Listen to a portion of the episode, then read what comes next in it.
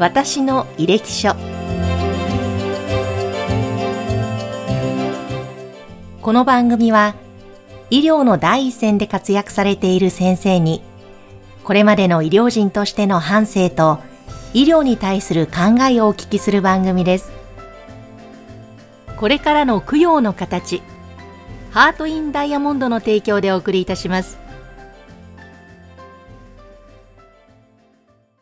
では前回に引き続きまして順天堂大学小児外科山高敦之先生にお話を伺います。よろしくお願いします。よろしくお願いします。前回は子供時代から、えー、小学生の頃が勉強やスポーツ得意だった、好きだったところから、中学高校はちょっと一転して、えー、挫折感を味わって暗い、その6年間を過ごして、でもその後、順天堂大学に入学して医学部に入られたというところなんですが、今回はぜひその大学時代に先生、ラグビーに出会われたということなんですよね。そこのお話をぜひ伺いたいんですけれども。いや、それがね、えっと、順天堂大学は1年間寮生活するんですよ。はい。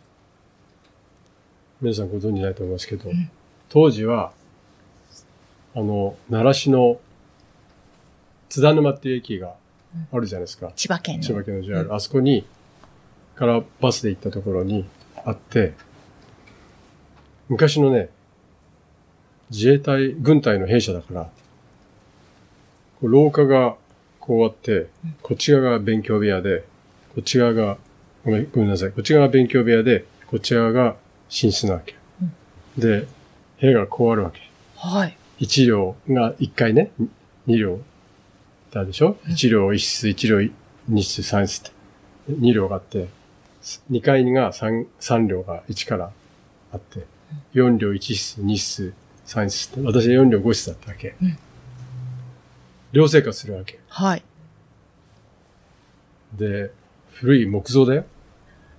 うん。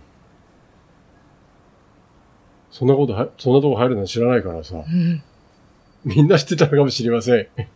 私、ね、だいたい寮生活するってこと自体、その、普通の人は、なんだろう、入る前に大学の願書っていうのは読むじゃない、や、じゃないんですかね。例えば、国立大学の A 大学に行きたかったら、その A 大学の、何、授業、あの、その先生の方針だとか、どんな先生がいて、どういうことを学びたいとか、ゼロだよ、そんなの。はい。試験勉強して、まあ、また興味なかったし、うん、とにかく、どこに、どこに行ったって、ね、自分で勉強しようと思ってたから、その、学校、何？大学の要項っていうの？その、入った後にどういうとこにあるだとか、どういう見学の精神とかあるじゃないですか。はい。そんなこと言うと怒られちゃうんじゃないかな。でも、どこの受験した学校ももう見なかったね。うん。うん。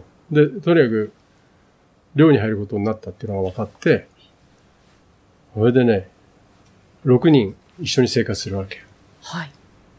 で、4人が体育学部の、今体育学部って言わないんですけど、当時体育学部って言ってた、いわゆる運動する、順天堂の、運動する運動部強いじゃないですか。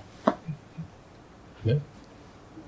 駅伝に出られてる人たちとか、はい、ね、あの、陸上部とかね、サッカー部とかね、はい、いっぱいあるでしょ。で、私の部屋には、陸上部と、サッカー部の方と、あと、バスケットと、と、あと医学部が二人なわけ。はい。二人医学部、えー、4人体育学部。おおもう、スポーツ、ザ・スポーツですね。すごいよ。うん。うん、すごい生活が。生活が。うん、強いには理由があるなっていうのが分かった。あ、例えば朝早くからトレーニングとかですか？すごいよ。うん。遊んでる人もいたけどね。とにかくそこが入ったわけ。はい。で、私はね、それがね、楽しかったんだよね。もともとほら、小学校の頃、そういう仲間と一緒に生活してる方だったから、野球やったりね。で、運動部の人たちと仲良くなれたけど、でも医学生の中には、それが合わない、あの、方もいるのよ。うん。その、初めて体育学部の人たちと一緒になって生活して、寮生活なんかもし、ししたことないから。僕もないよ。ええないけど僕はそれがね、楽しかったんだよね。うん。これで、陸上部の方がいたんですけど、勉強ができるわけ。うん。で朝、6時前に起きて走って帰ってくるわけ。うん。ね毎日だよ。すごいですね。で陸上部って強かったから、うん、やっぱ、強いには理由があるんだなと思って。で、医学生は、もうみんなもう、ひどい生活を送ってるわけ。はい。ひ、ひどい生活いや、ですか？だけど、私の場合は、中学からひどい生活を送ってるから、ね？だから、免疫があったからよかったんだよね。ええだから、中学からし出席も取らないんですよ。そんなこと言っていいのかな？うん。学校に行こう前、行く前が自由なわけ？授業に出ようが、出ま出前がね。うん。だで、こっちはほら、自分自身がもう落ちこぼれてたから。ね。あの友達の家に泊まって帰らない日も、親との関係がまずいとするわけじゃないんだよ。ええ遠いから帰るまで1時間、往復3時間でしょ？うん。うん。で、友達の家に、あの、泊まったりししてたから、まあそういう、もう寮生活に慣れてたっていうのかな。うん。うん。で、体育学部の人たちと、ね、なんか、で、一一人部屋長っていうのがいて、僕らは1年生だ。で、2年生がいるわけ、部屋長さんがね。でその人も方も陸上部なわけ。で、短距離の選手だったんですけど、それをね、目の前でね、走ってんの見たときにね、人間じゃないと思ったね。うん。うん。早すぎてですか？見たことないでしょ？短距離の走るあれを、めあの、トラックで目の前に。ないですね。で例えば小学生の足の速い人とかいるじゃない？はい。そんなレベルじゃないよ。うん。で、グラウンドもい行くじゃない？僕もラグビー部入ったから。うん。それで短距離のなんか、計測みたいなやつじゃないかな。うん。うん。その先輩が、あの、走ってくるのが見えたんだけど、なんだろう。普通じゃなかったね、やっぱり。なんか先生のお話伺ってると、中学高校時代もすごい人たちが周りにいて、うんで、また大学でもその、すごい人がいて衝撃を受けてっていう、結構いろんな場面でその、、そのね、あの、走ってきた場面は今でも覚えてるね。うん、やっぱ、だから、トラックに降りて目の前で、ああいう選手、オリンピックの選手なんて人間じゃないんじゃない？うん。でもその先輩も僕は見て、もう人間なのかなっていうような、うんうん、だから彼らはそれが当たり前なのかもしれないけどね。もちろん体もすごいよ腹筋なんてもう、裸なんてもう、もう何、脂肪ないような体だったから、サイボーグみたいだったの。先生がラグビーに、ラグビー部に入ろうと思ったのはそういった仲間の影全然響もあったんですか？違うんだよね。あなるほどうんそういう環境があったからなのかなって今ふまと。ずい。いや、ラグビー部強かったらしいのよ。はい。もう強かったんだよ、すでに。医学部だよ。医学部だけど、でも強いって知らないじゃない。うんで、誘われたわけ。え勧誘、勧誘って言うんだけどね。で、ラグビーなんかやる人いないわけですよ、医学部入っても。医学部入ってからラグビーって言ったらね、あの、普通はあんまり流行らないわけよ。そうなんですね。うん。いや、だって僕だってラグビーってルールも知らないし、大体不良を構成するスポーツだと思ってたから。あ、なるほど。うん不良を構成するスポーツ。あ、そうか、だから医学部入ったらもうみんな勉強だからラグビー部に入るのはあんまりいないと思われてたいや、っていうかね、うんちょっと違うでしょ、普通のスポーツとあ。サッカーと、サッカーのやってる人には悪いんだけど、サッカーとかテニスとかさ、うんバスケットと、いや、わけ違うから。確かに。で、でそれは後からは知ったのよ。目の前で見たことないから。で、勧誘されたから、まあ運動好きだったから。ねだけど僕は浪人してるし、もう、体も大きい方じゃなかったし、痩せてたし。でも運動神経はね、結構ね、悪い方じゃないなっていうのはあった。うんうん運動神経は、これで誘われて、勧誘に行って最初の試合が、あの、練習試合とか見に行くんだけど、公式戦で、弘前大学との試合があったんですよ。医学部ね。その試合がね、いや、あれはすごいと思うよ。医学部だけども。うん。医学部のレベルとは思えないぐらいえ、このレベルだったと思います。僕はその頃ラグビー知らないけど。はい。それでね、なんか知らないけど、すごい衝撃を受けたんですよね。ううんんこれだと思ったね。うんそれはなんか、どのあたりで、あ、これだって、こう、で試合が始まっても間もなくね、だって目の前でスクラムが見えるわけ。組む。もうその辺で。ーうんうん。うん。医学部なんだけど、はい医学部のレベルじゃなかったな、あれは。じゃあ、そのすごい試合、もう、間近で見て、これだと思って、入って、ま、未経験ですよね。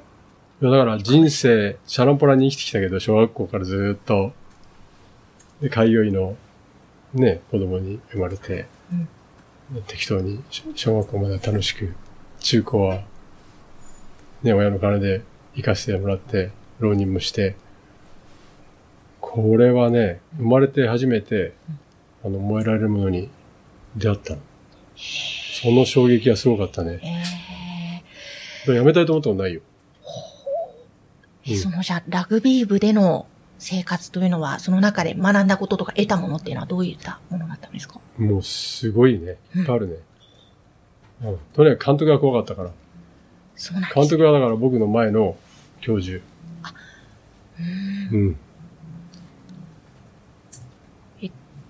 すごく。今今言ったら大変なことになっちゃうなるね。ほど。だけどみんな、あの、それが当たり前だったし、ね、あの、みんな監督を尊敬してたから、ね、いじめ、いじめ、いじめっていうか、やられてもみんなついてったよね。あいじめっていうよりも、いじめと鍛えるって紙一重じゃないですか。はい要するに、いい言葉で言えば鍛えられたっていう。でもそれが、それがね、なんだろう。鍛えられて自分が強くなれるんだって意識があったから、うんあの、つ辛いんだけど、全然平気だったね。うんえーあの、ね、中高時代はちょっと挫折感があったんだよねっておっしゃってて、で、大学でラグビーに出会われて、かなり自分の中でも自信に変わっていた部分っていうのもあったんですか？すごい変わりましたよ。うん。もうとにかくね、練習も半端じゃなかったし、体育学部と一緒に練習するぐらいだし、それは体育学部、当時順天の体育学部のラグビー部が当時強くなかったとしても、でも体育学部の人ってのはやっぱりもう才能がすごいからね、やっぱり。うんでもラグビーっていうのは、そもちろん才能もいりますよ。そういう代表レベルとかそういうのはねええ。だけどね、特にフォワードなんかはね、運動神経じゃないんだよね。力、パワー。うん。うん。まあそういうラグビーの話になると長くなっちゃうけど、まあ、とにかくラグビーでね、これは、すごいと思って、うん。もう、もう練習についてって、1年、2年、3年、もう練習終わると、もう、帰って寝たいっていうぐらいの感じで、1年、2年、3年も弱くてさ、先生ご自ま身は。ぼ僕はね、うん。うん先輩が強いから、はうん。いや、強いって言ってね、医学部のレベルじゃなかったと思いますよあ。うんそういうエピソードいっぱいあるけど、他の大学の人から、あの、学習院とか、慶応の本ちゃんだよ、当時。医学部じゃないよ。そういう人たちと僕、今、なんだかんだ言ってラグビーやってたから知り合う機会が出てきたわけ。うん。年取ってからね、40、50になってから。そうすると、僕らのことを覚えてたの。てか僕じゃないけど、僕の先輩を。うーん。うん。本当に強かったって言って。じゃあそれだけ。だ慶応に、うんあの、日吉に練習させてもらって、医学部ですよ。はいそれ行く行ってスクラム組むんだから。僕じゃないけどね、先輩が強いから。あの、テレビに当時、慶応だって今も強いけど、当時結構つ、ね、そう、慶明ってなったでしょ？はい。そのテレビ出てる人たちと先輩は一緒にこうやってスクラム訓練の1年生の時、うーん。1年生の時見て、で慶応の監督とかもいてね。で、すごいなと思ったも。うんん。あの、その、まあ、先輩であったり、また、同期の仲間とか、そしてその監督、まあ、恩師になるわけですよね。そういった仲間や恩師との出会いというのもやっぱり大きかったんですか？大きいなんてもんじゃないね。うん。だからさ、僕は人生で運が、運が占める、なんでこんな運に恵まれたのかなと思うぐらい、ラグビーと出会ったでしょ？はい。で、監督と出会ったでしょ？でもそのララグビー部の雰囲気を作ってるのは、その監督だったよね。で、まただそこにいる先輩がね、人間もでかいんだよね。今でもお付き合いもずっと続いているんですか、ラグビー今ほらコロナになっちゃっったから、ちょっとはないけど。そうですね。ううんうんうん。ん。でも、今でも本当に尊敬してる、歴代のキャプテンは僕はだから1年の時の5年生がキャプテンやるんですけど、うんことは、あの、尊敬してる言葉がいっぱいあるし、えーどんな言葉ですか、例えば。あのね、人のせいにしないんだよね。うん。ちょっと言う言うのは難しいんだけど、すべて自分が、その、責任を取るっていうか、うん。えーその当時、そうやって学んだことっていうのは、今、は、うん。やっぱり、人格っていうかね、うんそういうキャプテンたちを見ててね、うん。うん。それは、例えば医学的にものすごい発見をしたとか、そういうわけじゃないけど、ね、開業してる先輩もいれば、あの、大学に残ってる先輩もいるけど、その、地道に仕事をして、してて、なんていうのかな。要は、尊敬できるわけよ。うん。人間力の部分そうそうそうそう。うん、だから、日本再生のためには、そういう教育が私は必要なんじゃないかなと思います。じゃあ先生はそのラグビー部時代に人間力の部分でもうん結構鍛えられてそ養われたということですう。か？ね。うん、それがね、一番、それは本当の教育じゃない？とそこ大切ですよね。うん、だから、運動スポーツもだって教育でしょ？あと、礼儀とかも教育でしょ？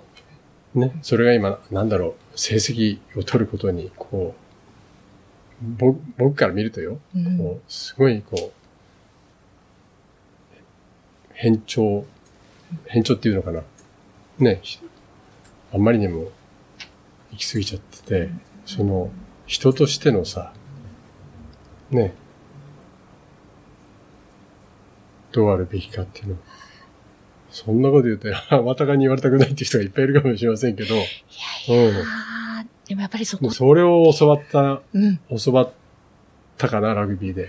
あとやっぱりね、こう8人、16、10だあの、15人と15人、30人でこう、体と体ぶつけ合うでしょ？うん。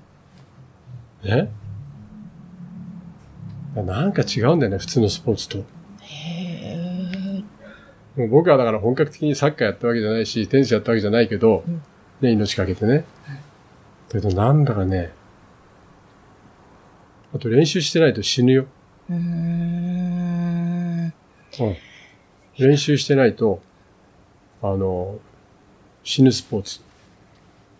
言い方悪いけどさ、サッカーとテニスじゃ死なないじゃないバスケットじゃ。うん。そのぐらい、あの、危ないスポーツだけど、だから逆に、あの、深みにはまっちゃう人がいるんじゃないの？うん。でそれでだんだん、こう、人間の価値ってのはそういうもんじゃないなって言って、これやってるうちに、ね、自信過剰に な、な、なってきたところもあるのかもしれないけど、うん。でだんだんこう、強くなってきたっていうか、うんうん。本当に先生の人生の中でラグビーと出会ったことがかなり大きいんだなというのをうん、ラグビーと、その。私の恩師だった監督ね、その恩師である監督も小児外科の偶然、それが、で、なのでちょっとぜひ次回はその小児外科を選ばれたきっかけですとか、また小児外科のその魅力とか難しさ、そのあたりもぜひどんどん具体的に伺いたいと思いますので、引き続きまたお願いしたいと思うのですが、今回ですね、第2話で一番最後に先生に質問したいことがあります。はい。日本の医療の良さとは？先生どういうふうに感じられますか？それは、子供だったら医療費がただでしょ？かつ、小児外科で言えば、もうほんと皆さん、もう、一生懸命の先生ばっかり。まあ、欧米がそうじゃないっていうと、怒られちゃうかもしれませんけど、うん、だからいい治療を、どこの小児外科に行っても、小児科の先生は一生懸命治療してくれるんじゃないかな。うん。でも悪い点もありますよ。それは、はい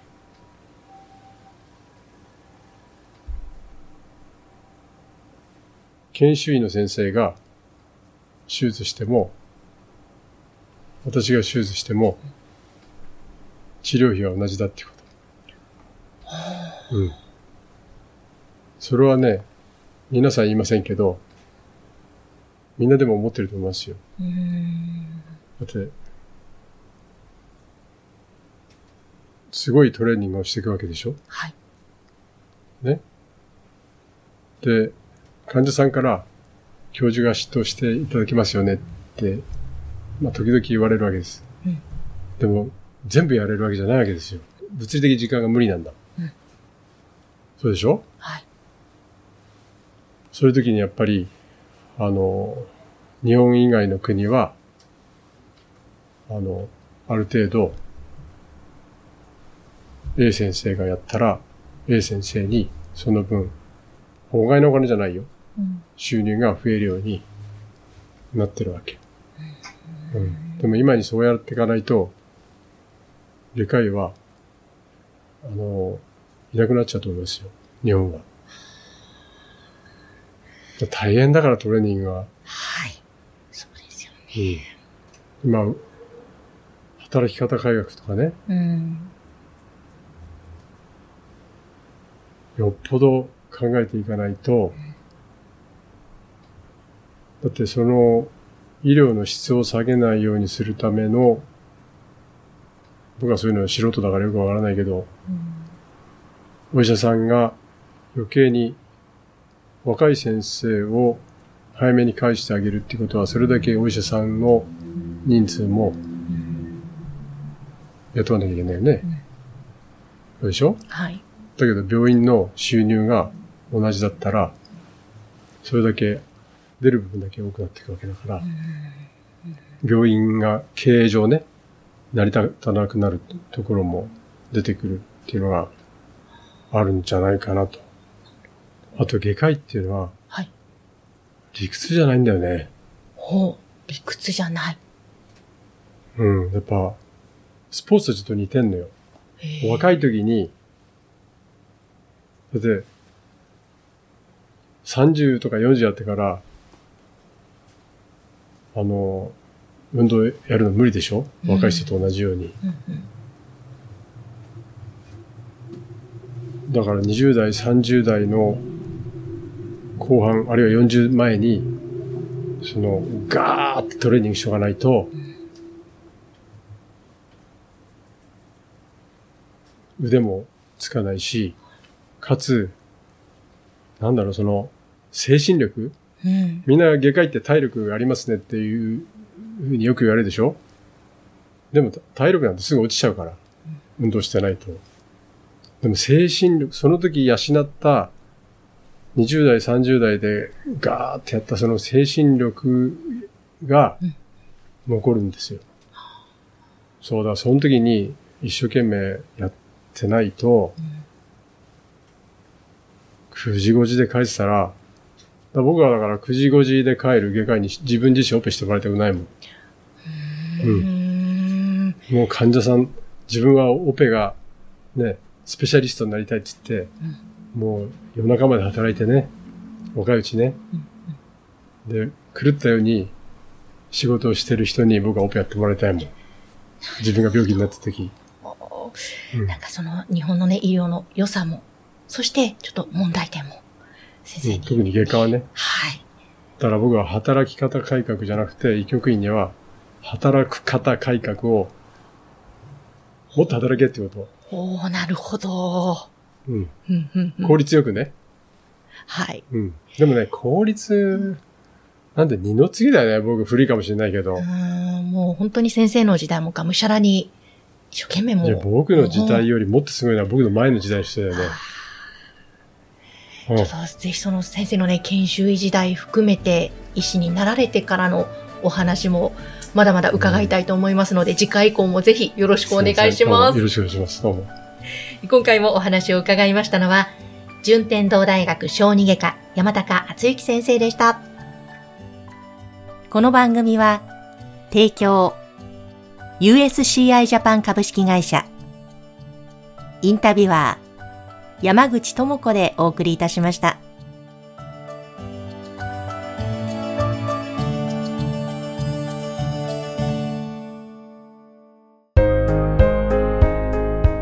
手元供養にはご遺骨で作るダイヤモンドを。ハート・イン・ダイヤモンド。それはこれからの供養の形です。